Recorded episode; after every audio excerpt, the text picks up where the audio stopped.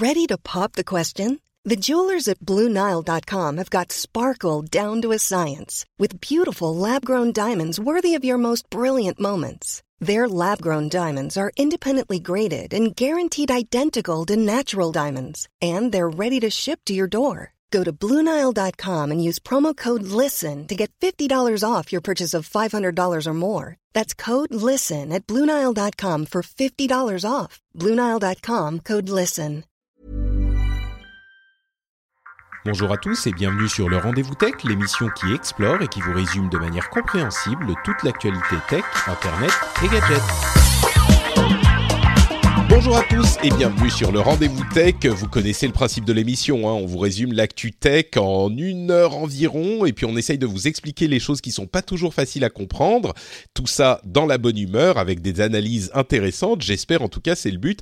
Je suis Patrick Béja et aujourd'hui j'ai le plaisir de recevoir après son escapade de vacances Marion Douming qui nous revient. Euh, j'ai l'impression du, du, du du paradis, du pays des rêves. Euh, C'était, j'ai suivi en fait euh, tes photos, enfin tes voyages, ton voyage avec les photos euh, que vous postiez Jérôme et toi sur Instagram. Je le disais à Jérôme, je crois la dernière fois, c'était incroyable. Oui, alors c'est vrai qu'après on, en a beaucoup beaucoup profité et, on a sélectionné les meilleures photos évidemment à mettre sur Instagram, mais c'est toujours un privilège de pouvoir vivre ce genre d'expérience. Hein. Oui, bah c'est ça, ça, ça s'appelle les vacances, effectivement. Ouais, Euh, oui, mais enfin bon, euh, pouvoir partir à, à l'étranger aussi loin, etc. Enfin, tout le monde ne vit pas les vacances de cette manière-là. C'est vrai, c'est vrai. En tout cas, elles avaient l'air incroyables avec vos photos et euh, et je recommande si vous voulez vous vous changer les les idées et vous dépayser. Quand euh, Marion et Jérôme par- partent en vacances, il faut absolument suivre leur Instagram. Bon, il faut suivre leur Instagram de toute façon, mais euh, quand ils partent en vacances, c'est encore mieux. Ah, il, faut, il faut suivre en connaissance de cause, hein, parce que j'ai eu des, des, des collègues qui, à mon retour, m'ont dit Je te hais. J'ai eu le malheur de te suivre sur Instagram. Maintenant, je te déteste. Bon, écoute, non, C'est moi, ça. moi, j'ai trouvé ça très très cool. Donc, euh, merci d'être de retour euh, pour cette émission où on va avoir des sujets quand même assez euh, épineux, intéressants, compliqués. Il y a notamment l'arrestation de Julian Assange, avec laquelle je voulais pas commencer parce que je me suis dit on va commencer par un truc un petit peu plus cool, mais en même temps il y a cette histoire qui a fait les gros titres, selon laquelle Amazon écoute euh, ce que vous dites sur chez vous grâce à ces euh, Alexa, ces assistants, et, ça aussi c'est un petit peu compliqué à dépatouiller quand on n'est pas euh, très au fait de la situation, et je pense qu'on va pouvoir expliquer aux gens de quoi il s'agit, et justement euh, j'aimerais vous encourager, bah d'ailleurs, j'aimerais vous encourager en fait. J'avais parlé il y a quelque temps de la question de la confiance, euh, de la confiance que vous faites en cette émission pour vous euh, fournir une une heure de tech intéressante et pour vous expliquer peut-être un petit peu les choses de manière compréhensible. Et là, j'aimerais faire un deal avec vous, avec les auditeurs, les auditeurs qui sont pas encore soutiens du rendez-vous tech sur Patreon. Le deal, c'est que si jamais au bout de l'émission, eh ben vous en ressortez en vous disant ouais quand même là je comprends mieux ou j'ai un petit peu plus de, de, nuances dans ce que je pensais, euh, j'ai pris le temps de, de, réfléchir à tout ça. Et euh, du coup ça m'a apporté quelque chose, et ben là considérez l'idée de soutenir l'émission parce que c'est notre euh, travail, c'est ça qu'on on- on travaille dur pour faire ces choses-là, ça demande beaucoup de boulot, beaucoup de dédication. Euh, et, évidemment, le soutien n'arrive que par Patreon. Donc, si au bout de l'émission vous dites ouais, quand même, là ça m'a apporté quelque chose, faites un petit tour sur, Patreon pour voir si ça pourrait vous intéresser, comme le font d'ailleurs Martha Anadon Rosinac, Maël Costo, The French Visitor, Aubin Huette, PP75, Peter Bréjassou et Ariaz et tous les autres auditeurs qui choisissent de soutenir l'émission financièrement euh, de la manière qu'ils le, qu'ils le veulent, avec euh, le contrôle qu'ils ont. Donc euh, pensez peut-être à faire ça. Et donc, Et sinon, il y a aussi d'autres émissions de Patrick qui sont très très bien, comme le Phileas Club, que moi j'aime tout particulièrement. ah c'est gentil, c'est gentil. Le Phileas Club en anglais, effectivement, qui est une émission où on essaye de, de confronter nos, nos, nos opinions à un niveau international. Donc euh, là aussi, il y a des, des choses à faire, euh, des choses à écouter. Euh, mais commençons par la tech, commençons avec justement Alexa. Euh, je crois que l'arrestation de Julian Assange est la- l'information la, plus importante peut-être, mais c'est aussi euh, la plus, je vais pas dire déprimante, mais la plus sérieuse. Donc, euh, même si Alexa c'est sérieux aussi, on va euh, commencer avec ce sujet. Alors, qu'est-ce qui s'est passé? On a eu un article de Bloomberg qui a révélé des informations selon lesquelles, dans certains cas, les commandes qu'on donne à nos assistants personnels d'Amazon, donc Alexa en particulier, sont écoutées par des gens par des gens, des employés d'Amazon. Et ça a donné lieu à un certain nombre de gros titres euh, qui étaient, je crois, assez trompeurs et qui avaient tendance à faire euh, cette chose que je j'aborde, c'est-à-dire euh, faire un gros titre inquiétant, buzzy, pour que vous cliquiez dessus, avec des informations qui sont effectivement peut-être préoccupantes d'une certaine manière, mais qui sont pas du tout aussi inquiétantes que ne le laissent penser ces gros titres. Donc, allons au-delà des gros titres et parlons de la controverse euh, factuellement. D'abord, le principe des enceintes connectées, qu'est-ce que c'est? La plupart d'entre vous savent euh, comment elles fonctionnent, mais on va revoir la chose très rapidement. Euh, le principe, c'est que les assistants personnels ont une enceinte et un micro. Le micro écoute ce que vous dites en permanence mais il l'analyse dans une mémoire locale, c'est-à-dire qui est uniquement dans l'appareil que vous avez acheté. Et ce que vous enregistrez, ce, que vous dites en permanence ne quitte jamais l'appareil local. Il l'analyse, il cherche le mot-clé que je ne vais pas dire ici, mais que vous connaissez bien, et ils, fonctionnent tous de cette manière. Hein. Donc les assistants personnels cherchent le mot-clé en local. Quand ils détectent le mot-clé, à ce moment, ils envoient euh, la phrase que vous avez dit après le mot-clé au serveur du fournisseur de service pour être analysé, pour analyser cette partie. Donc, euh, il y a énormément de recherches en sécurité qui sont faites pour vérifier que c'est bien de cette manière que ça fonctionne, et les chercheurs n'ont jamais trouvé euh, d'envoi de données. Alors, ça, on peut toujours, si on est super parano, se dire oui, mais ça se fait quand même. Franchement, il faut avoir un, un, un, un chapeau en aluminium sur la tête pour vraiment y croire euh, à ce stade. Les informations ne sont transmises que quand le mot-clé est détecté. Sinon, ça reste en local. Et donc, ça veut dire que, déjà, à la base, encore une fois, la plupart d'entre vous le savaient, je pense, mais à la base, euh, ce n'est pas toutes vos conversations qui sont envoyées sur les serveurs euh, pour être analysées. Donc ça, c'est la base du fonctionnement. Ensuite, il y a un autre élément qui est important, c'est que tous ces services utilisent du machine learning pour comprendre ce que vous dites. Et le machine learning, alors il y a plusieurs méthodes de machine learning, mais la méthode principale, c'est euh, a, besoin d'être entraîné et d'être entraîné en permanence pour s'améliorer.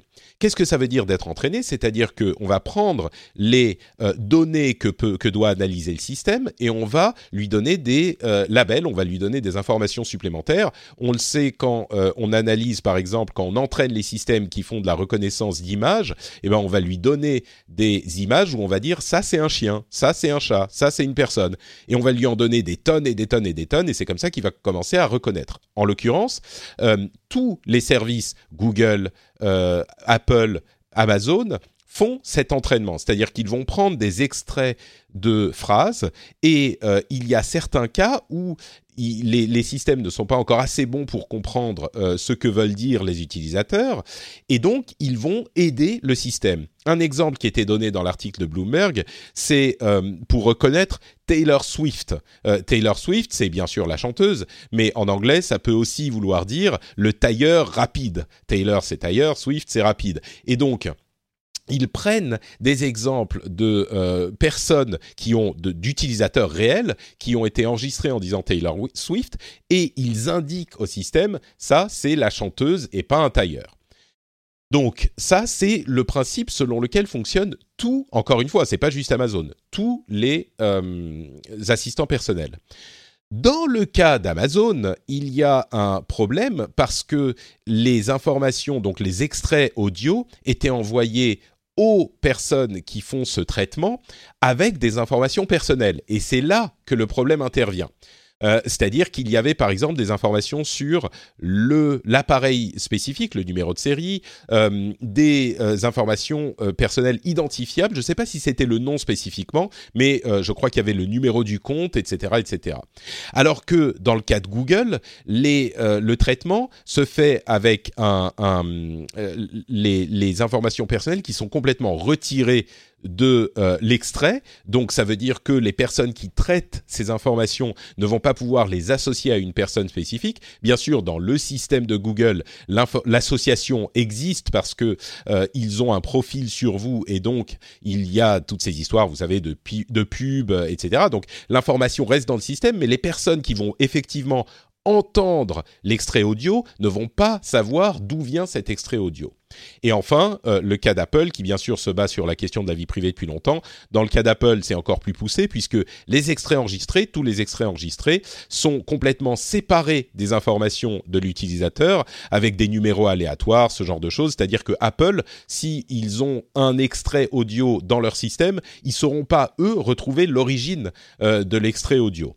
Donc, euh, c'est quelque chose qui est beaucoup plus anonymisé. Alors, bien sûr, vous avez extrait qui va être utilisé à l'instant où vous faites votre requête, mais euh, il ne peut pas être euh, au-delà de ça. Quand ils font l'analyse, par exemple, pour l'entraînement, il ne peut pas être associé à quelqu'un. Donc voilà euh, la manière dont ça fonctionne. La controverse vient du fait que Amazon fait ça avec euh, des informations personnelles. Euh, ils disent qu'il y a, pour se défendre, ils ont dit on a un petit nombre d'échantillons qui sont analysés de cette manière. Le problème dans ce genre de, de communication, c'est toujours cette euh, idée de petit nombre. Moi, ça m'irrite énormément parce que petit nombre, ça veut rien dire. Petit nombre, est-ce que c'est 0,1% qui représente toujours des millions et des millions de requêtes peut-être? On ne sait pas. Et, et, donc ça, c'est un petit peu problématique. Mais, mais quoi qu'il en soit, ça ne veut pas dire que les employés d'Amazon écoutent toutes vos conversations. Euh, on a même eu la confirmation que l'accès à ces données était protégé par euh, euh, un login avec double, double facteur, authentification double facteur. Il y a des, des, des, protections supplémentaires qui sont mises sur le système. Donc voilà, il n'y a pas de quoi paniquer. maintenant, ça ne veut pas dire que ça pose pas forcément des, problèmes potentiels. Marion, qu'est-ce que tu penses de cette histoire? Est-ce que c'est quand même euh, problématique ou est-ce que on a c'est, une tempête dans un verre d'eau? Je pense que là, on touche à quelque chose euh, d'assez émotionnel aussi. C'est comme tu le disais, un petit nombre. Même si on avait le nombre, je suis pas sûre que ça changerait grand-chose dans, l'opinion euh, des gens en fait, parce qu'ils se disent il y aura toujours une chance que moi je sois écoutée en fait, qu'une de hmm. mes conversations soit écoutée. Donc là, on touche vraiment à, à quelque chose de de, de l'intimité, de l'émotionnel.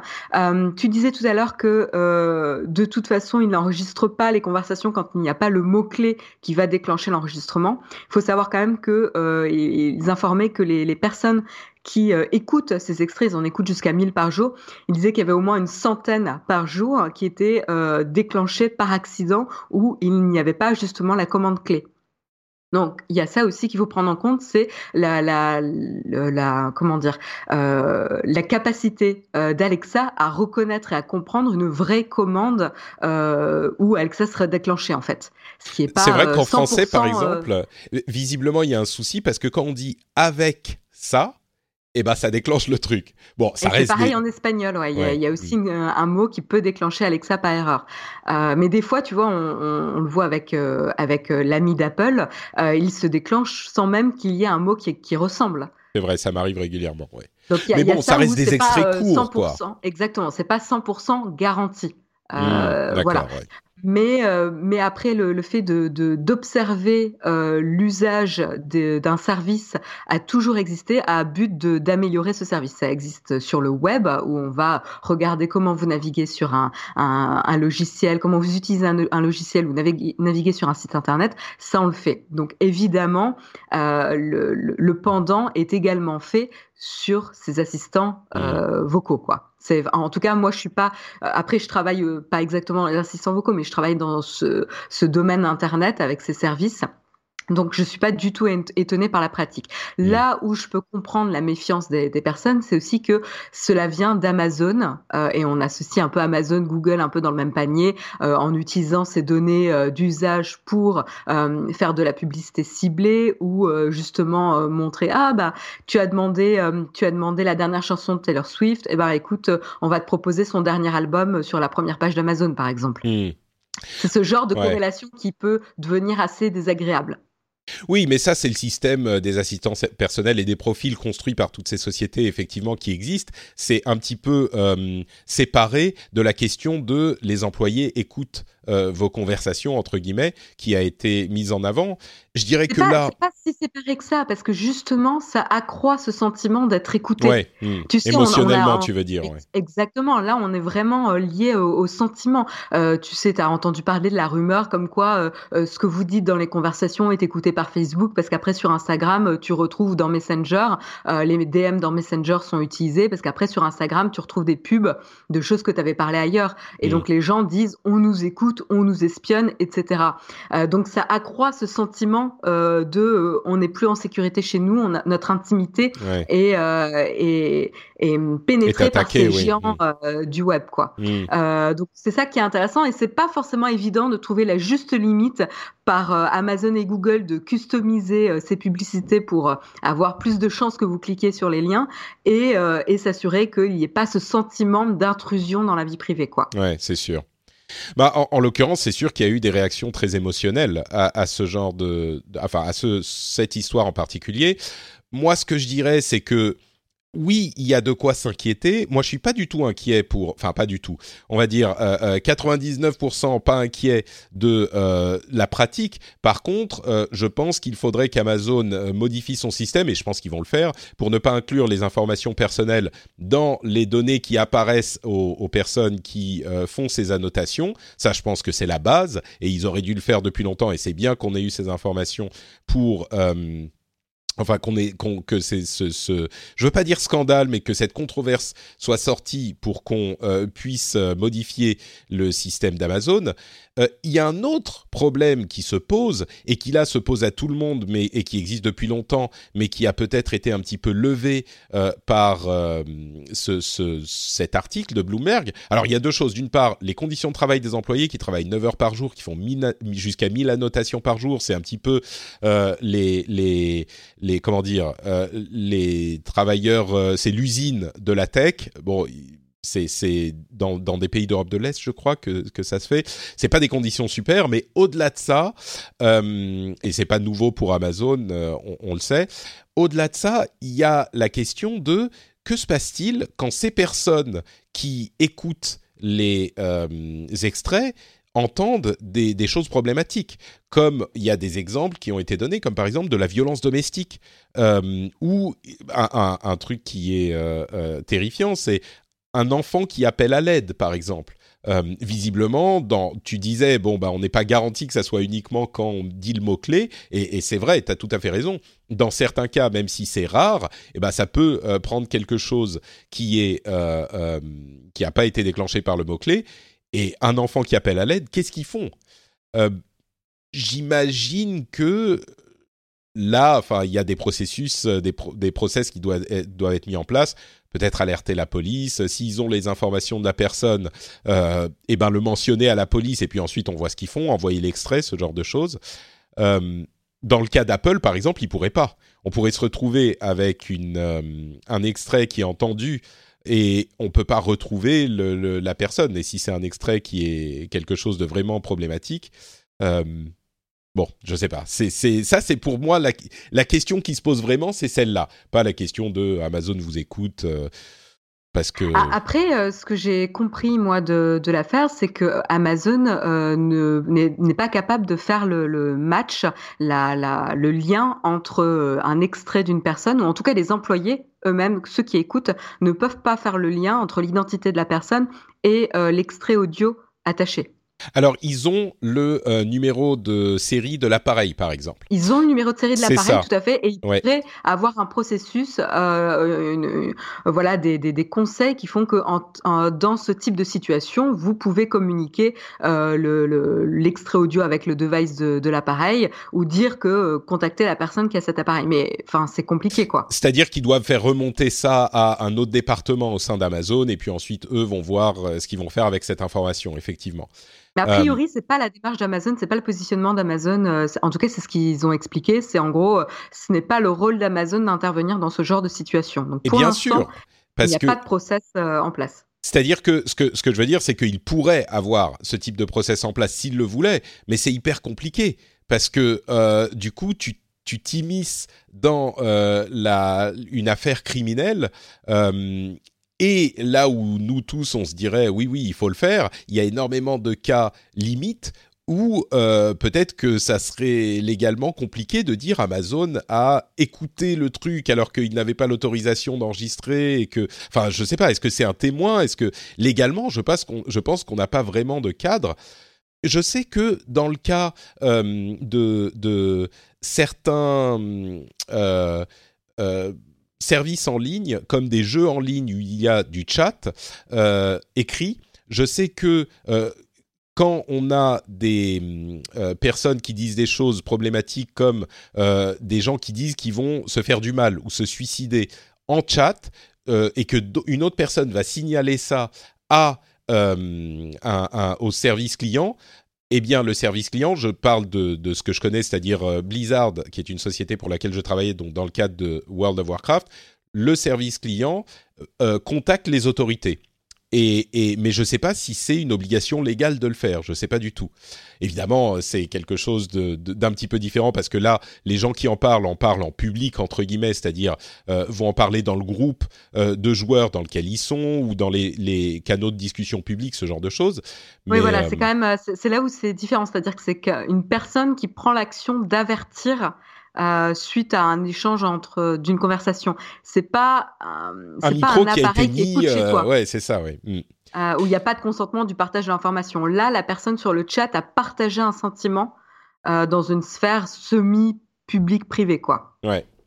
Et donc, euh, oui, je sais pas. Mais, mais pour moi, voilà, c'est ça le vrai problème. Qu'est-ce que ces sociétés doivent faire quand on entend ce genre de choses, euh, alors que c'était pas l'intention à la base d'aller chercher ce genre d'informations? Donc là, oui, là, il y a un gros problème. Sur le reste, l'entraînement du système, tant qu'on a quand même cette euh, surveillance, on va dire, du public et de la presse qui évite qu'on fasse des choses un petit peu trop limites, je pense qu'il n'y a pas lieu de s'inquiéter plus que ça. Quoi.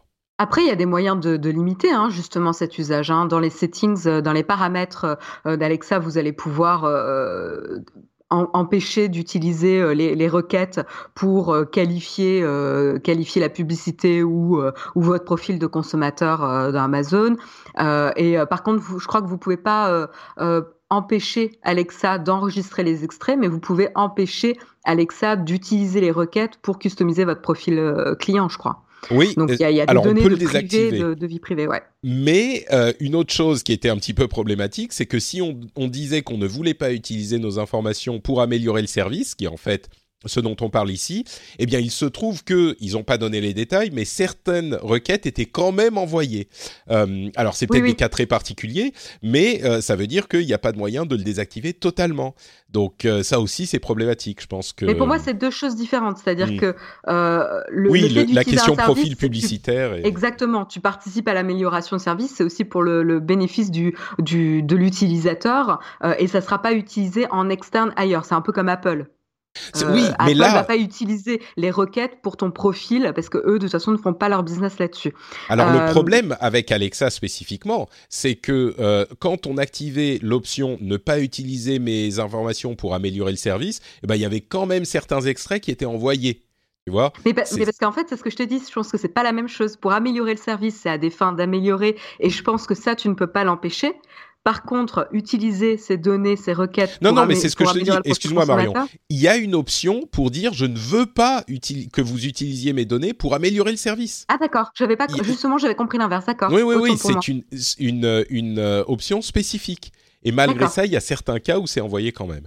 Donc, euh, Bon, c'est en tout cas Alexa, enfin Amazon doit nettoyer un petit peu tout ça. Google, au moins, bah, il l'utilise pour euh, euh, des, à des fins publicitaires, mais euh, vous pouvez là aussi désactiver ce genre de choses. Et c'est plus propre, disons, chez Google.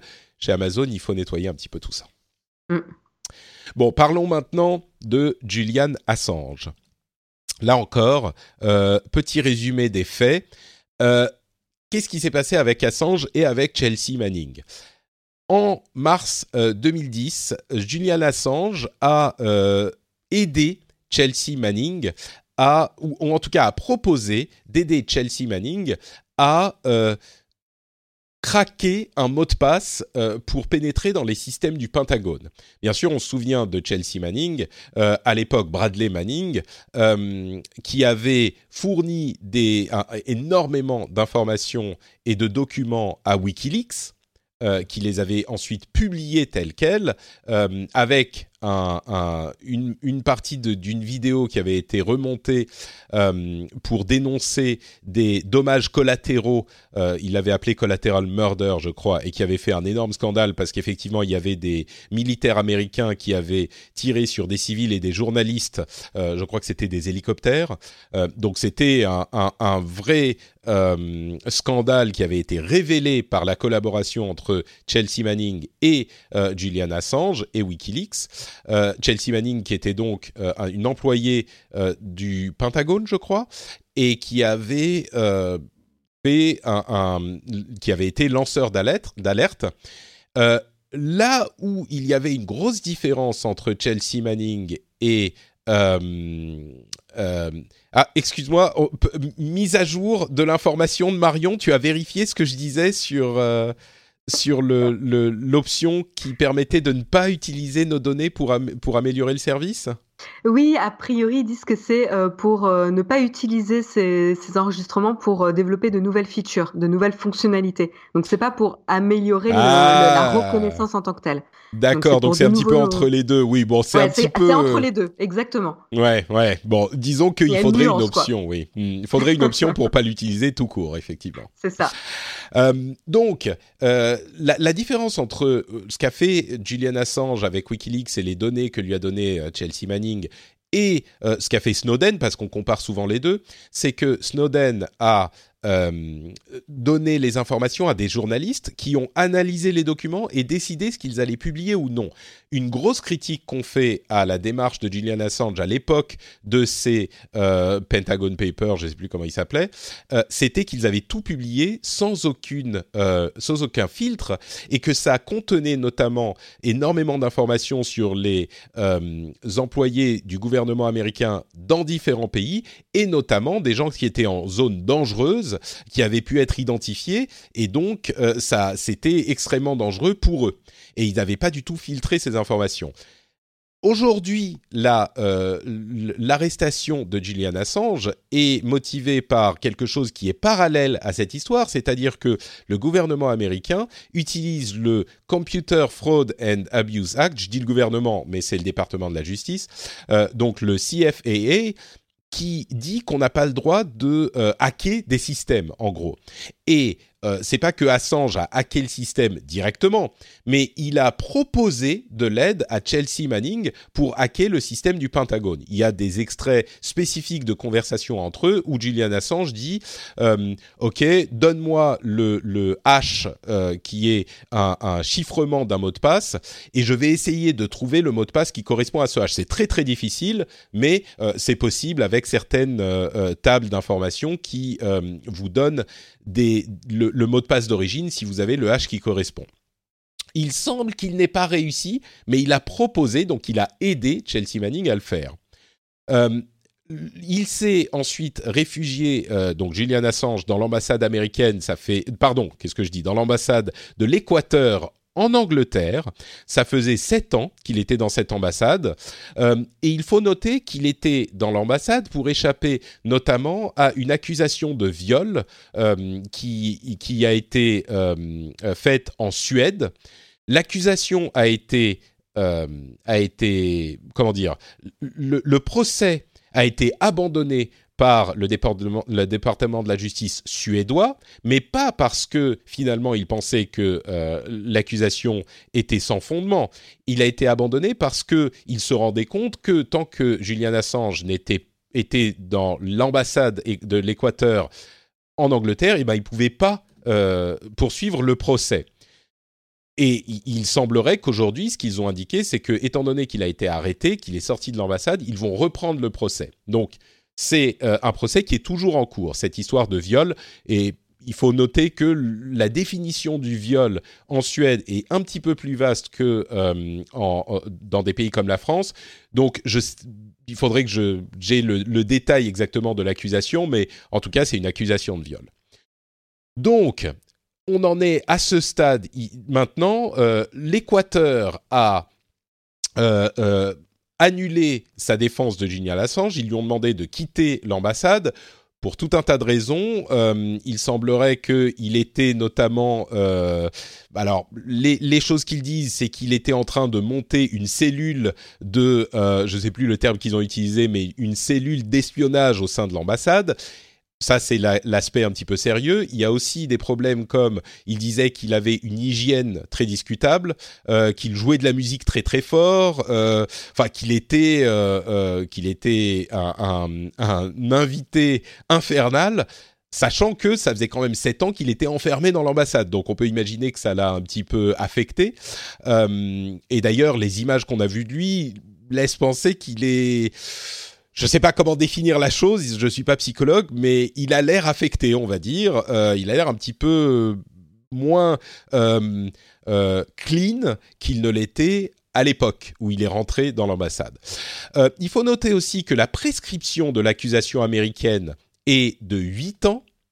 Donc la prescription de la chose est passée, ce sont des actes qui ont eu lieu en 2010, et pour pouvoir l'inculper, euh, le gouvernement américain, enfin le, département de la justice américaine, euh, présente l'aspect terroriste de l'acte. Et là, on est un petit peu dans une zone un petit peu floue. Donc ils disent c'était un acte terroriste.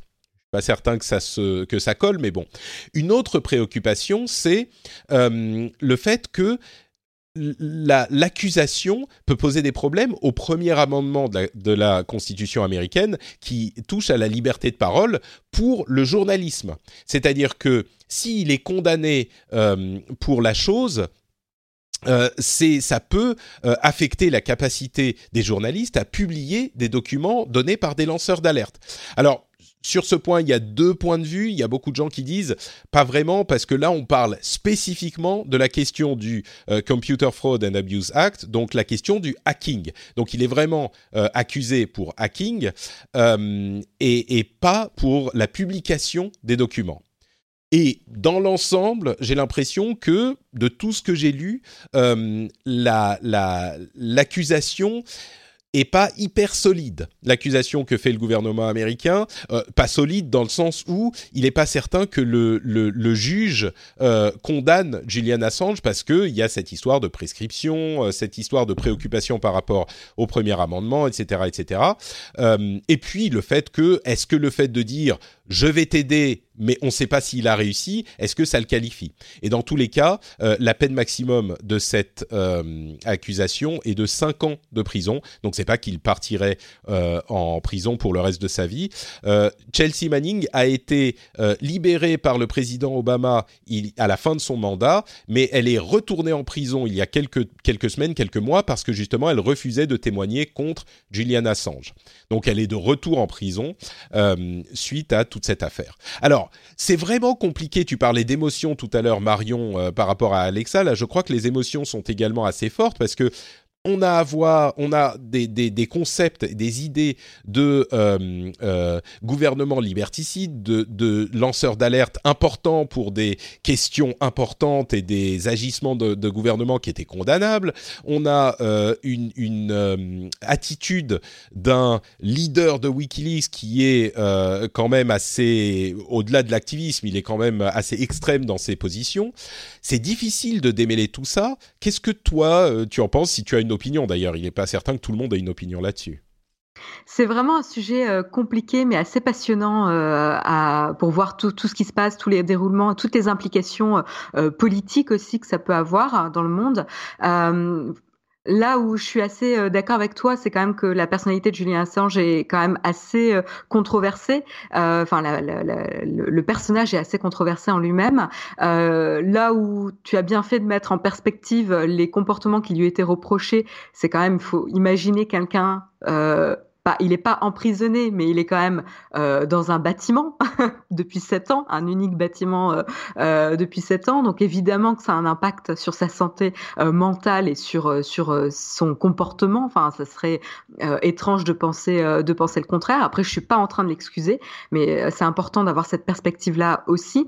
ce qui est étrange, c'est aussi le, changement de, de, positionnement du président de l'Équateur, Lénine Moreno, qui faisait partie aussi hein, du, gouvernement du, précédent président qui, lui, avait accordé euh, la, nationalité à, Julien Assange pour ensuite euh, le nouveau président, pour ensuite euh, resserrer et, ajouter des nouvelles contraintes à son statut. donc c'est un petit peu un petit peu compliqué. On sent qu'il y a une pression extérieur. Euh, après, euh, je suis pas experte en politique, donc je ne peux pas savoir euh, les implications entre les, États-Unis et le, président de l'Équateur, ce qui peut se passer, mais je me doute qu'il doit y avoir des je Pense qu'on peut, je pense qu'on peut dire sans, sans se tromper que le gouvernement américain demande au gouvernement de l'Équateur de libérer, enfin de, leur livrer Julian Assange, ça c'est certain, et, et je suis sûr qu'il le demande avec force, on va dire. Oui, oui. Tout à fait. Et, on ceci sent dans, le, dans, le, témoignage du, président, on sent aussi qu'il essaye de, trouver une justification hein, à sa décision. Hmm. Hein. Oui, l'histoire du, du de, de, de, Assange qui nettoie pas le, le caca du chat, par exemple, c'est un petit peu bon.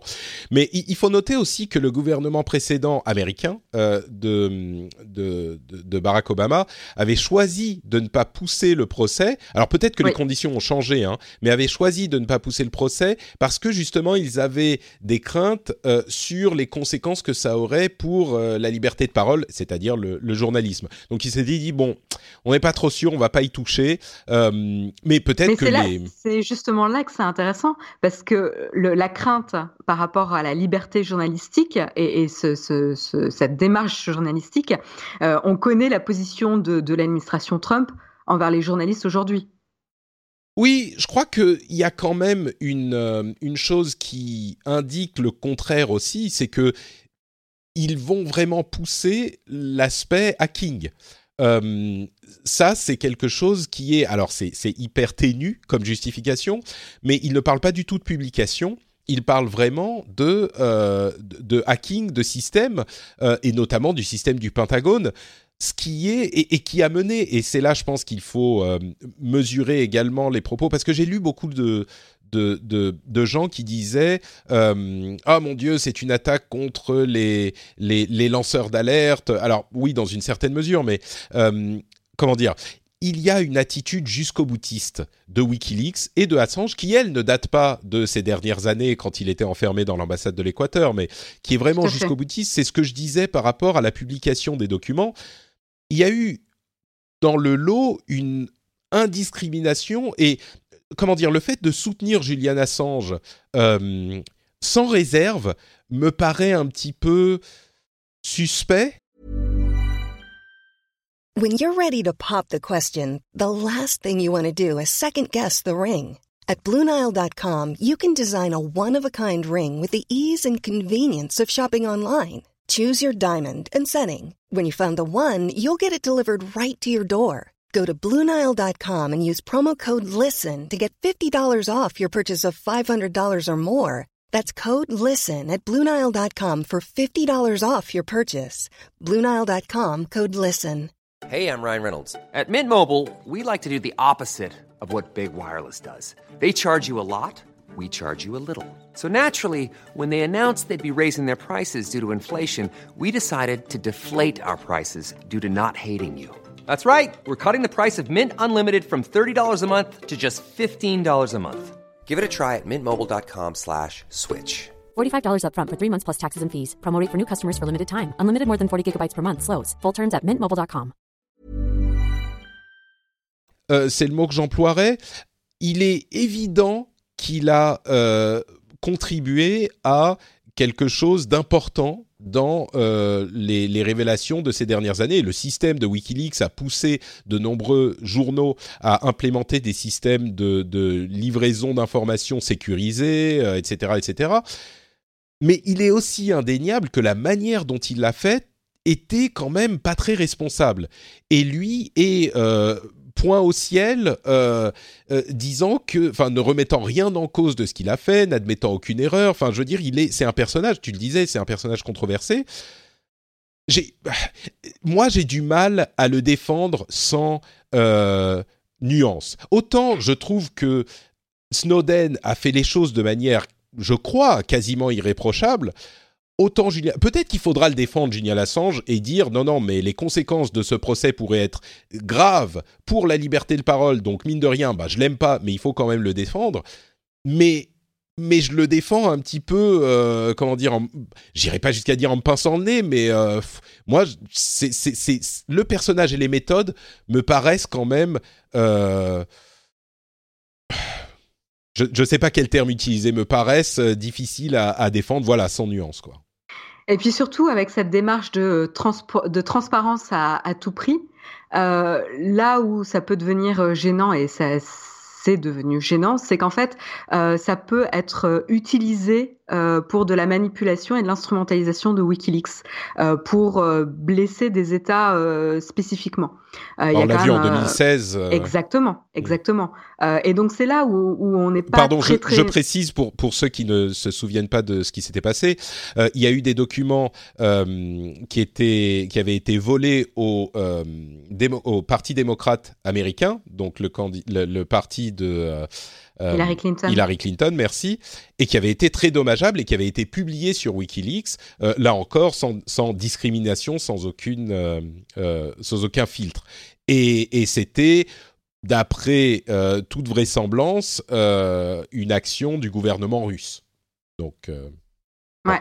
Hmm. Et ils sont, ils, voilà, il y a certains pays comme ça qui sont assez redoutables dans la stratégie où ils vont utiliser des démarches a priori louable de transparence euh, des organismes opaques de certains États, euh, voilà, lutter contre cette opacité des gouvernements, euh, mais en fait, ils vont utiliser cette, cette démarche louable pour manipuler justement et abreuver ces, ces, ces, comment dire, ces plateformes de documents qui vont porter préjudice spécifiquement à des, des camps, et donc ils vont jouer le jeu de certains États. Euh, et c'est là où ça devient dangereux, moi je trouve. Ouais. Euh, et, et c'est là où tu parlais justement de traitement journalistique et la différence avec Edward Snowden. Et je pense qu'elle est, elle est euh, très importante et, et fondamentale c'est euh, que justement la démarche journalistique va euh, pouvoir euh, traiter l'information euh, et s'assurer que l'information divulguée ne va pas forcément mettre euh, des, certaines vies en danger euh, comme ce qui a pu se passer précédemment et, et s'assurer que la divulgation de ces informations se fait dans des conditions comment dire optimales. c'est pas c'est pas évident à présenter comme ça, mais je pense que le traitement journalistique ici est très important. Mmh.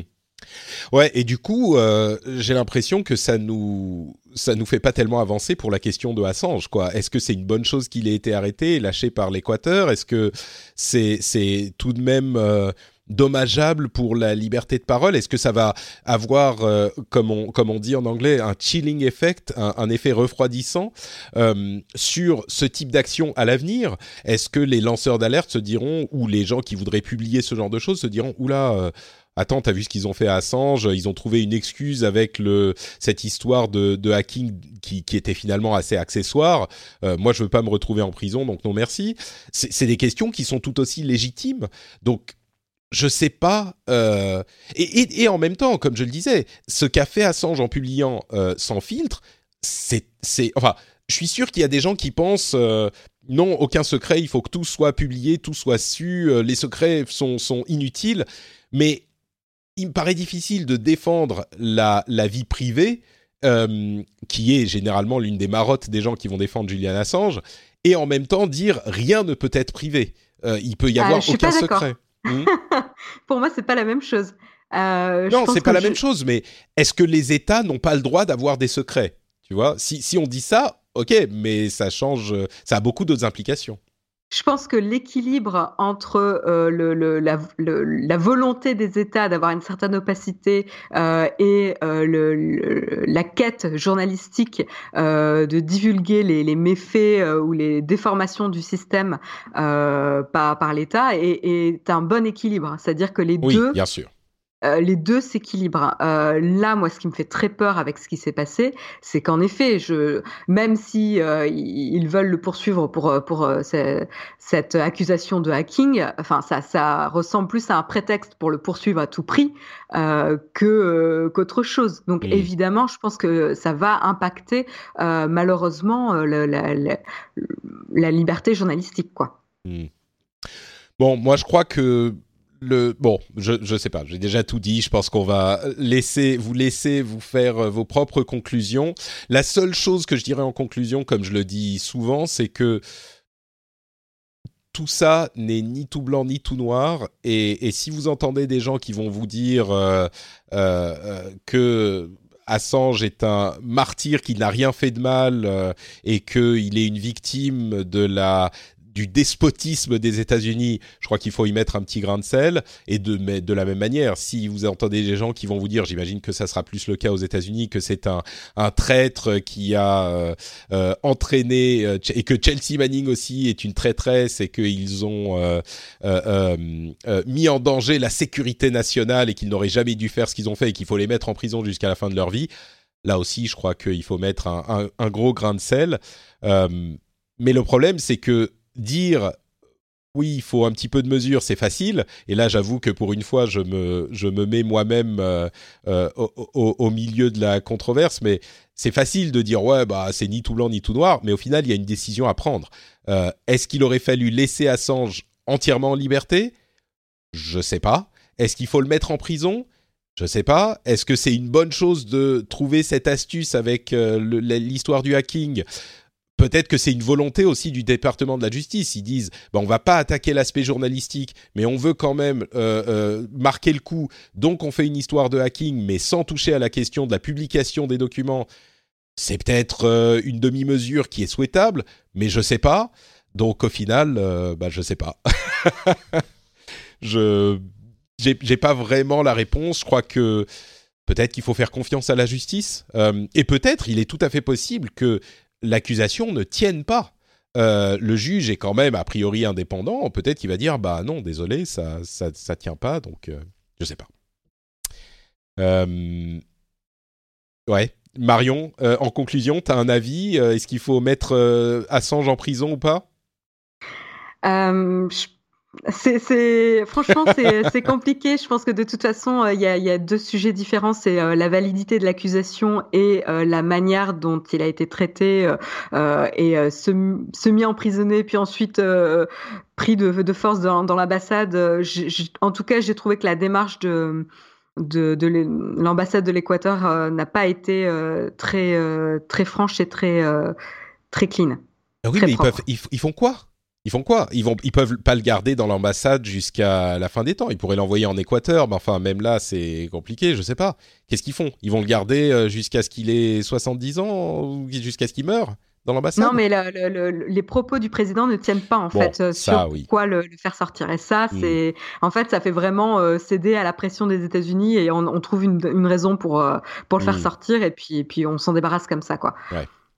Bon, ce que je sais en tout cas, c'est que si Assange, euh, si euh, Snowden se retrouvait dans la même situation, euh, mon, mon, avis sur la chose serait très très différent et beaucoup plus tranché.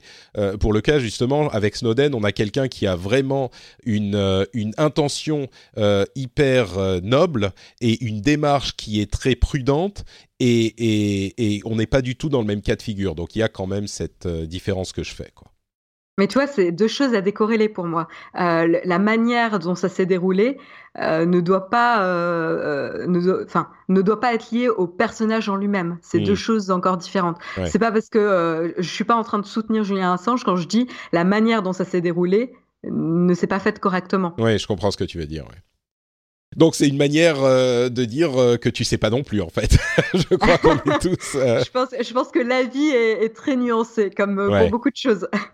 Bon bah si vous vous avez réussi à vous faire un avis ou si votre avis a été un petit peu euh, euh, euh ajusté euh, suite à notre conversation et surtout notre explication, j'espère qu'on n'a pas oublié de détails et c'est ça qui est important parce que les détails sont souvent importants dans ce genre de d'histoire et c'est souvent les détails qui sont oubliés par ceux qui vont défendre un camp ou l'autre mordicus.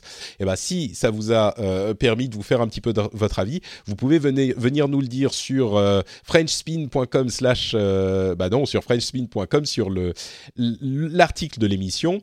Et comme je le disais tout à l'heure, bah si euh, ça vous a aidé à vous faire un avis sur Alexa et sur Assange euh, cette émission, eh ben allez faire un tour sur patreon.com/rdvtech pour soutenir l'émission. Vous choisissez la somme que vous donnez par épisode. Vous pouvez vous arrêter quand vous voulez et c'est euh, le moyen de soutenir l'émission. Et donc ceux qui le font sont les héros du rendez-vous tech. Je vous remercie infiniment de le faire. Et je vais lire un commentaire iTunes, tiens, d'une personne qui est. Alors je pense pas que ça soit un chinois ou un japonais. Je crois que c'est Shinki euh, qui a écrit en kanji du coup. Donc euh, c'est le nouveau démon, je crois, mais kanji, je les ai un petit peu oubliés. Mais il nous dit très bonne émission. Mais Patrick, par pitié, en français on dit même, un même. Le mot existe, autant l'utiliser. Surtout que tu l'utilises dans quasiment chaque épisode. C'est un régal d'écouter ton condensé d'actualité chaque semaine, une émission incontournable. Merci à toi, on va dire Shinki. Euh, et euh, je savais pas que même était un vrai mot français. Je savais pas qu'il a été, qu'il avait été intronisé par euh, la, la, la, ah, je, je perds mes mots. L'Académie, merci, l'Académie française. Euh, donc un mème, ben voilà, maintenant je saurai. Merci beaucoup Shinki. Donc la prochaine fois que je parlerai de mèmes, eh ben je dirai des mèmes. Très bien. Et merci Shinki d'avoir laissé un commentaire sur iTunes. Euh, J'apprécie énormément. Continuons donc avec des petites news et rumeurs un petit peu plus rapides, et notamment cet article formidable de Taylor Lorenz euh, sur The Atlantic, qui elle fait toujours des articles vraiment d'immense qualité pour vous aider, vous et moi, à comprendre les jeunes et la manière dont ils utilisent les réseaux sociaux. En l'occurrence, elle a fait un article sur la manière dont euh, les classes euh, d'universités américaines utilisent Instagram pour euh, créer des, des, des groupes de nouveaux étudiants qui arrivent la même année euh, dans l'université. Ils créent en fait des euh, nouveaux comptes avec, euh, par exemple, je sais pas, MIT 2024, genre l'année de promotion du MIT 2024, et ils suivent des gens qui disent qu'ils sont, qu'ils arrivent dans la l'université au même moment, et ils se rencontrent, ils, ils discutent par l'intermédiaire d'un compte Instagram de la même manière en fait que euh, on, utilisait Facebook à, l'époque et peut-être certains d'entre nous utilisent encore Facebook mais j'ai trouvé ça hyper intéressant sur la, manière dont les gens et les jeunes détournent Instagram pour euh, créer des groupes en fait alors qu'il y a que des comptes euh, et se trouvent des amis des roommates discutent etc c'est vraiment Instagram est devenu le focus de la jeunesse j'ai l'impression oui, et c'est marrant parce qu'on retrouve euh, l'usage d'origine de, de, Facebook. Mmh. Euh, dans le détournement euh, sur Instagram, où euh, en effet on retrouve ces, ces étudiants qui vont utiliser Instagram pour se créer des groupes, se, se, se rencontrer, faire connaissance et, et, et trouver ses futurs colocataires. T'as raison, c'est à ça que euh, servait Facebook à l'origine, euh, quand il a été créé dans les universités. Donc, Donc on, se euh, demande, on se demande si Facebook est pas en train de se frotter les mains justement en se disant tiens, euh, ils quittent Facebook ou ils sont pas sur Facebook, mais au moins on les a gardés quelque part. Ah bah, parce ça, que sûr, en effet, ressemble vraiment à, à cette stratégie-là. Oui, bah oui. Et pour ceux qui l'ignoreraient encore, Instagram appartient à Facebook. Donc. Ouais.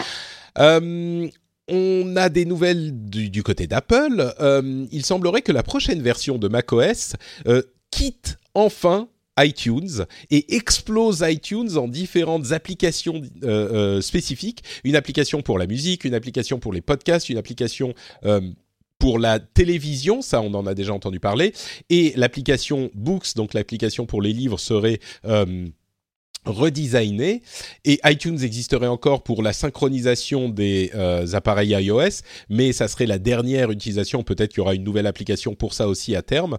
Donc euh, bon c'est la fin d'une époque et peut-être la fin d'une époque qui a duré un petit peu trop longtemps l'époque iTunes. Mais c'est intéressant de de, voir. Pour moi, ce qui est intéressant, ce qui me, me frappe vraiment là-dedans, c'est que euh, même si Apple a beaucoup changé, euh, Steve Jobs avait positionné les Mac et l'écosystème Apple comme l'informatisation de des outils numériques qui faisaient notre quotidien. On se souvient qu'il y avait, je crois que c'était iPhoto à l'époque, qui servait à classer nos photos à un moment où on en prenait de plus en plus avec nos appareils photo numériques. Euh, iTunes servait à, gérer notre musique numérique et, c'était vraiment une sorte de, de tout en un pour gérer notre vie numérique et en fait, ça continue un petit peu avec, euh, vous avez une app pour votre musique, une app pour vos podcasts, une app, pour votre télé, votre télé, une app pour vos livres. Et ça réunit un petit peu tout ça pour moi, c'est dans la ligne, dans la droite ligne de ce qu'a toujours fait Apple avec ses, outils informatiques, quoi.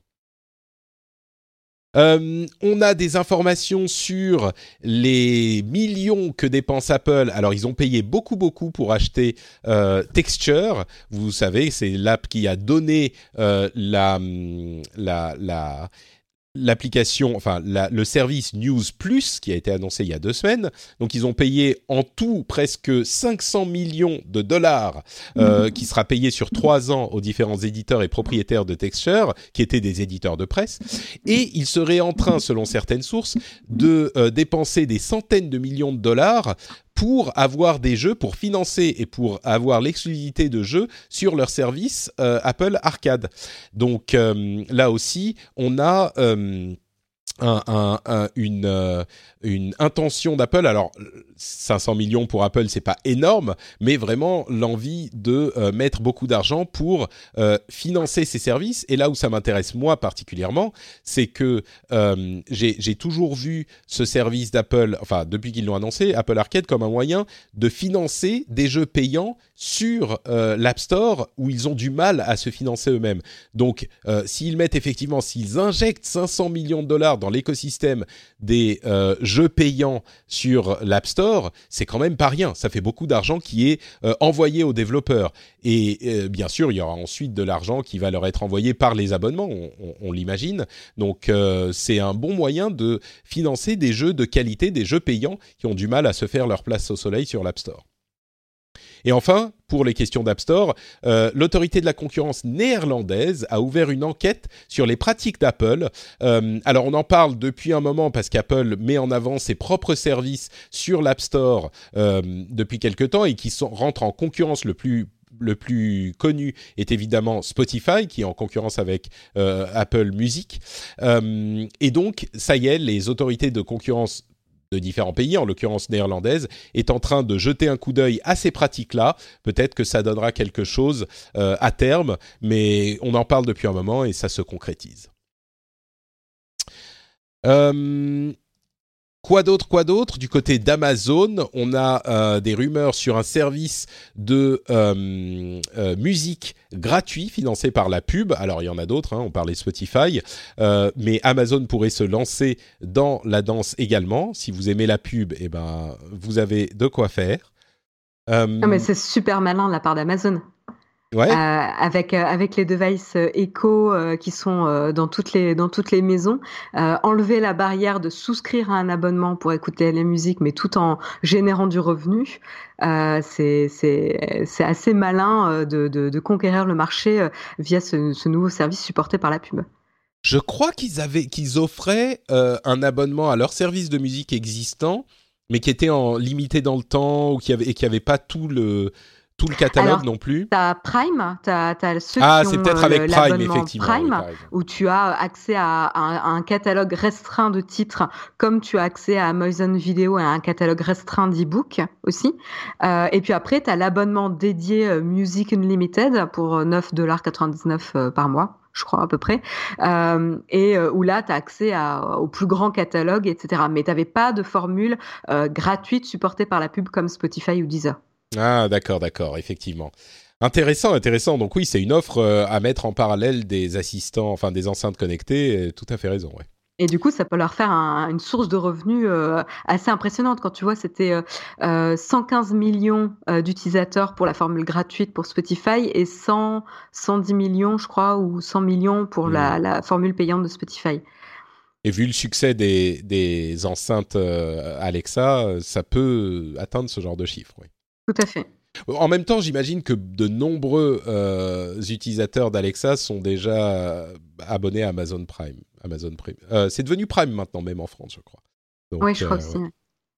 Euh, Uber a enfin euh, annoncé son entrée en bourse. Euh, on a eu quelques informations intéressantes. Ils ont 91 millions d'utilisateurs mensuels chaque mois, donc mensuel, c'est ce que ça veut dire. Si on inclut Uber Eats, etc., 91 millions, et ça c'est déjà bon intéressant. Mais ce qui est encore plus intéressant pour moi, c'est que les 91 millions qui étaient à la fin de 2018 étaient en croissance de 33% d'une année sur l'autre. C'est fou ça, ça m'a, ça m'a frappé parce que euh, je pensais qu'Uber était quand même assez connu, assez utilisé, et que entre 2017 et 2018, ils aient eu une augmentation du nombre d'utilisateurs mensuels, donc réguliers, de 33 euh, ça m'a paru quand même euh, assez impressionnant. Ceci dit, euh, s'ils ont un chiffre d'affaires de presque d'un peu plus de 11 milliards de dollars, qui lui aussi est en progression, bon bah c'est logique, de 42% d'une année sur l'autre, et eh ben ils perdent encore quand même 2 milliards de dollars sur l'année 2018. Donc on n'est pas encore à une société qui fait de l'argent, même pour Uber. Est-ce que tu es passionné par Disney ⁇ Est-ce que tu l'attends comme le Messi, enfin, le service d'abonnement vidéo de Disney? non, absolument pas. Pas du tout. Ok, bon donc. Non, mais euh, par contre, c'est très intéressant de voir justement la bataille euh, que vont se livrer les, différents fournisseurs, la Netflix, Apple, Disney+, euh, etc. C'est c'est assez intéressant à regarder. Bah, je crois qu'on entre effectivement dans l'ère euh, où le, la télévision est pas complètement laissée derrière, évidemment, mais on est, euh, elle est dans, dans le rétro. Euh, et même si elle continue à avancer, bah, je crois qu'on est, en tout cas pour des gens comme nous, c'est plus du tout la préoccupation principale. Disney Plus a donné des détails, enfin Disney a donné des détails sur son service de streaming Disney Plus, et ils sont hyper intéressants et agressifs. Le prix et alors on parle en dollars, hein, on imagine que ça sera plus ou moins équivalent en euh, euros, euh, parce que le service sera disponible dans, le monde, dans les marchés principaux, mais donc on imagine que ça veut dire l'Europe, dans les deux ans.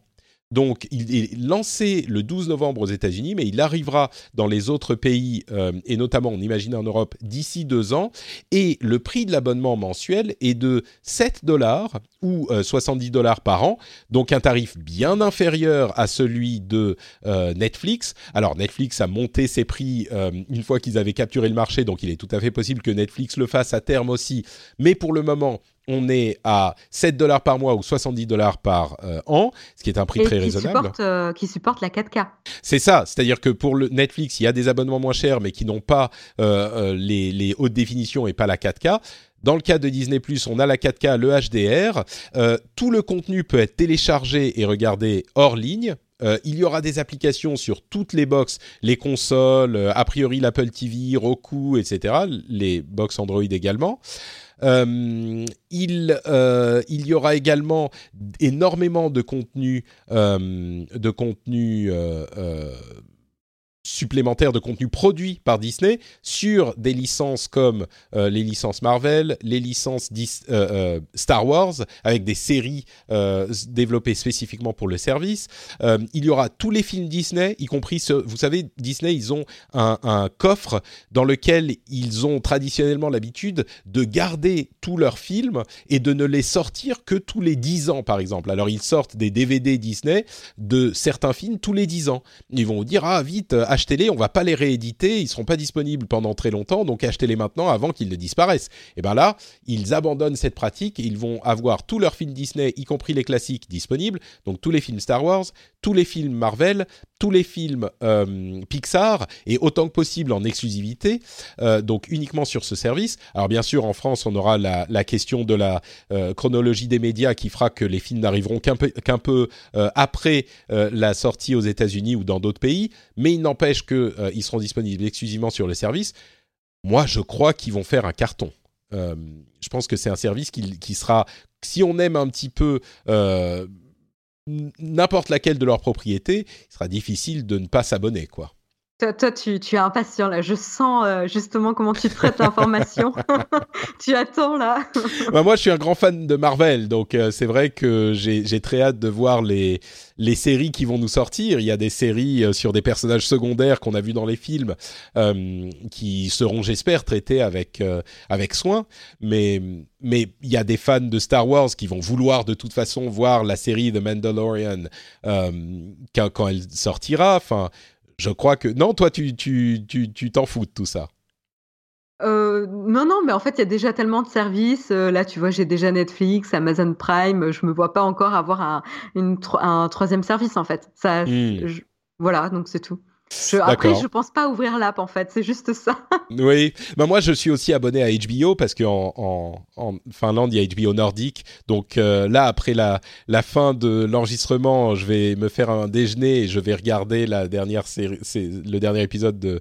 Enfin, le, premier épisode de la dernière saison de Game of Thrones, etc. Donc c'est vrai que ça c'est pas sympa par contre, euh, Patrick. bah écoute, vous, vous l'avez sur OCS, vous, vous pouvez la regarder en France aussi. Donc, euh, vous, vous faites comme vous voulez. Moi, je... Mais bon. Euh, Incroyable. mais oui, moi, je, je pense que je m'abonnerai à ce truc. Surtout à ce prix-là, je crois que.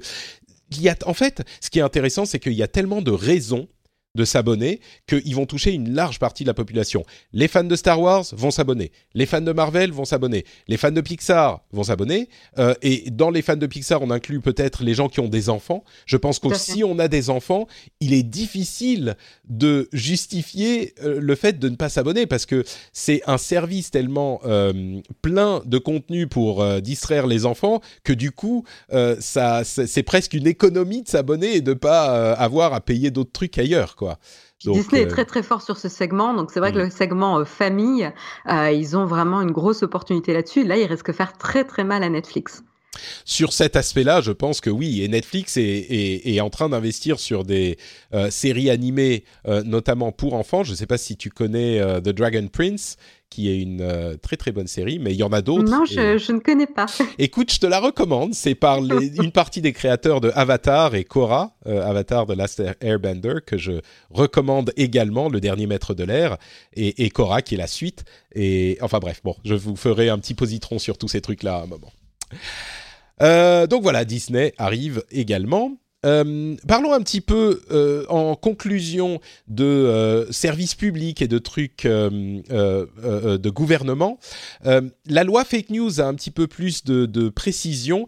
Vous savez, cette loi fake news, c'est celle qui a été votée en, en fin 2018 qui, qui impose aux réseaux sociaux de donner les informations sur les campagnes publicitaires politiques, entre guillemets. Alors comment ça fonctionne? Ça touche les plateformes qui ont 5 millions d'utilisateurs uniques par mois ou plus. Ça s'applique pendant les trois mois qui précèdent une élection. Et ça s'applique aux campagnes publicitaires qui couvrent un débat d'intérêt général. Je mets les choses entre guillemets, alors c'est pas bien défini, mais on imagine bien que c'est pour ne pas appliquer aux euh, vendeurs de lessive et pour s'appliquer aux questions politiques. Et l'imposition, c'est que ça doit faire figurer les informations sur l'entité qui paye la campagne publicitaire à côté du euh, contenu publicitaire en question.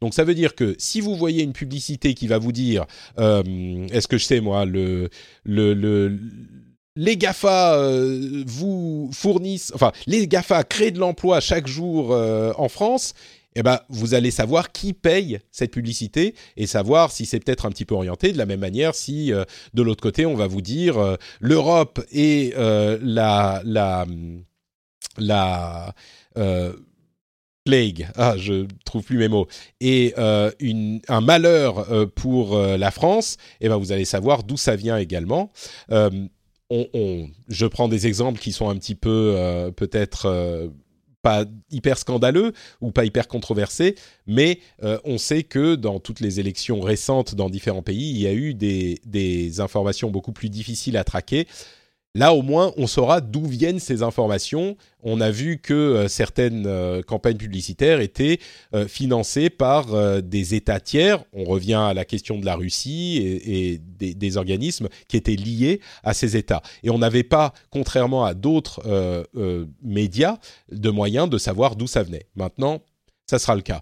Moi, ça me paraît quand même une bonne chose. J'ai du mal à y trouver un aspect négatif Peut-être que, que toi, tu pourras, Marion?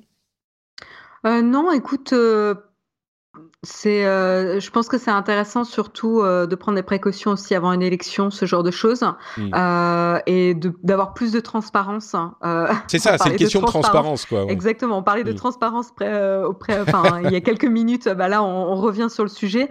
Euh, S'assurer d'avoir la transparence nécessaire spécifiquement en plus avant une élection où là on va mettre euh, l'accent, euh, je trouve que c'est c'est important et potentiellement ça aidera à, à réguler euh, et, éviter certains débordements euh, ou manipulations qu'on a pu voir euh, pour les dernières élections. Il y a le- une députée de La République En Marche qui a proposé d'avoir une application du gouvernement installée sur tous les téléphones mis en vente en France. Alors, c'est une petite idée comme ça lancée en l'air, hein, c'est pas du tout quelque chose qui est en train de donner lieu à une loi. Euh, Mais je me demande si c'est pas une bonne idée. Je sais qu'on avait déjà parlé de servicepublic.fr euh, avec toi, Marion, il y a quelques mois de ça, et que tu avais trouvé le site assez euh, mauvais. Je crois que c'était celui-là qu'on avait parlé. Là, en fait, ça serait une app qui mettrait devant tous les, les citoyens qui utilisent un téléphone portable, donc tous les citoyens, un moyen de communiquer, enfin d'avoir des informations sur l'État. Là encore, avec ma naïveté légendaire, je me dis, bah, c'est pas forcément une mauvaise idée. Généralement, j'aime pas quand euh, on impose des choses aux, aux- aux- aux constructeurs, des choses de ce type-là, mais là, je, je- je me pose la question. Je me dis peut-être, pourquoi pas. Mais Question de prendre à rebrousse-poil euh, les, les personnes pour leur imposer des informations sur le gouvernement. Alors là, je trouve ça génial comme idée. je pense Ah. que pour braquer les gens un peu plus, Il a faut, pas faut mieux, pas ouais. hésiter. Ouais, il faut, faut faire Hmm. ça. Il faut préinstaller une application du gouvernement qui va t'envoyer des notifications alors que tu n'as jamais accepté. mais, Non, bon, bah, je, je comprends, je comprends. Euh, là, en fait, la question, c'est comment faire en sorte que les gens s'intéressent à l'actualité du pays, Mais- euh, les enjeux politiques, euh, Tu sais, c'est même pas. sociaux, je pardon, je t'interromps. C'est même pas qu'une question d'actualité parce que service public, qui est a priori le site qui serait concerné, c'est euh, des questions de euh, d'information pratique, de démarches. euh, tu sais, c'est Oui. des, des choses importantes. Il y a des, des, des démarches administratives qui sont euh, mises en place, des informations sur la justice, sur les, les déplacements à l'étranger, sur euh, plein de choses, quoi. Non? Mais ça, mais ça, tu y accèdes déjà euh, sur Internet. Bien Si sûr, les- oui. S'il y a un problème d'accès, c'est-à-dire que si les gens n'ont pas le réflexe euh, d'aller sur service public pour aller euh, chercher ces informations, ils n'auront pas le réflexe d'ouvrir l'application pour aller chercher ces informations. Hmm. Donc le problème, il n'est pas là en fait. Ouais. J'aurais tendance instinctivement à être d'accord avec toi, mais en même temps, quand je me rends compte à quel point le fait d'effacer les frictions possibles entre une intention et une action est importante pour des sociétés comme Amazon, pour des sociétés comme Netflix, pour toutes les sociétés de la tech qui passent une énorme partie de leur temps, et tu le sais puisque tu es spécialiste de l'interface utilisateur, effacer les frictions, un clic de plus, c'est une occasion de plus de pas faire quelque chose. Euh, euh, un- si- plus tu, tu lisses la chose, mieux ça marche. Et ben là, en Le, le souci, c'est que ça vient pas exactement de ça. C'est-à-dire que si tu mets euh, la, la friction, elle existera toujours. Alors oui, tu auras l'application préinstallée, mais encore faudra savoir qu'elle est là et que tu n'es pas oublié que tu l'as mis dans un dossier caché comme ce qu'on Mm. faisait avec les applications Apple, hein, quand même. Euh, mais après, tu vas te retrouver sur un espèce d'annuaire d'informations. Euh, pour trouver l'information que tu veux déjà, il faudra voir comment l'application est, est faite, parce que c'est pas du tout sûr que ce soit facile euh, bien de, trouver. euh, mais- hmm. mais bon, là, là, voilà, je, je joue le jeu de l'argument. euh. oui, oui, tu te fais un petit peu l'avocate du diable comme j'aime le faire, alors que moi j'étais content et positif. Bon, je comprends, effectivement. C'est et puis bon, euh, c'est vrai que il est à, à- service public est un site euh, qui est qui est facilement accessible, évidemment. Peut-être que euh, la solution est d'encourager les gens à aller sur service-public.fr, qui est vraiment un site que moi je trouve de bonne qualité. C'est peut-être pas de celui-là qu'on avait parlé à l'époque. Euh, là, c'est un site qui réunit euh, plein d'informations et démarches sur le service public, et, je trouve qu'il est quand même pas mal foutu. Donc, Je, je pense que ce qui serait intéressant, c'est de récupérer des données sur quels sont les services ou les démarches qui ne sont pas bien comprises par les gens ou pas trouvées par les personnes aujourd'hui, euh, quels sont les moyens qu'elles utilisent, comment elles font, euh, et essayer de résoudre le problème à cet endroit-là, en fait. ouais, mais ça c'est trop compliqué. Enfin, Marion, euh, ça demande des études, des trucs. C'est quand même beaucoup plus simple de mettre une app sur tous les téléphones de France. Comme ça, ça ne marchera pas et on dépensera de l'argent pour rien. Bon, bah voilà, écoutez, ça va être le dernier sujet dont on vous parle aujourd'hui. Merci mille fois à toi d'avoir pris le temps de, euh, de, de, faire l'émission avec moi, Marion. Si les auditeurs veulent retrouver un petit peu plus de ce que tu fais, où est-ce qu'ils peuvent aller? Notamment, euh, je pense aux photos, mais il y a peut-être d'autres choses.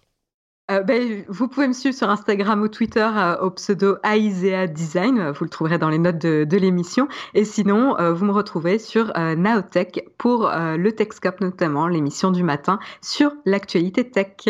C'est sur YouTube, Naotech. Merci Marion. Pour ma part, c'est Note Patrick sur Twitter, Facebook et Instagram. J'y suis également. Euh, vous pouvez bien sûr soutenir l'émission sur patreon.com slash rdvtech. Ce, deal confiance dont je vous parlais en début d'émission, est-ce qu'il a été rempli? Est-ce que euh, vous avez compris un petit peu mieux ce qui se passe avec euh, Alexa qui écoute vos conversations et avec Julian Assange qui s'est fait arrêter? Si vous avez compris un petit peu mieux, si vous vous êtes rendu compte que vous êtes dit, ouais mais à la radio, j'aurais pas eu ces informations. À la télé, j'aurais pas eu ces informations. Si j'avais dû lire euh, 60 articles différents, bah, ça m'aurait pris à peu près euh, euh, 12 heures, comme ça a peut-être été le cas pour moi, pour vous livrer ces informations. Et ben dans ce cas-là, vous vous dites, ouais, il y a quand même eu quelque chose. Donc, je vais me dire que je vais soutenir l'émission et vous allez sur patreon.com slash rdvtech pour regarder de quoi il s'agit. Il y a plein de récompenses sympas en plus de ça. Donc, euh, le lien est dans les notes de l'émission. Vous pouvez le faire comme vous le souhaitez et ça prend deux minutes montre en main. Merci à vous tous d'avoir écouté cet épisode et on vous donne rendez-vous dans une semaine pour un nouvel épisode. Ciao à tous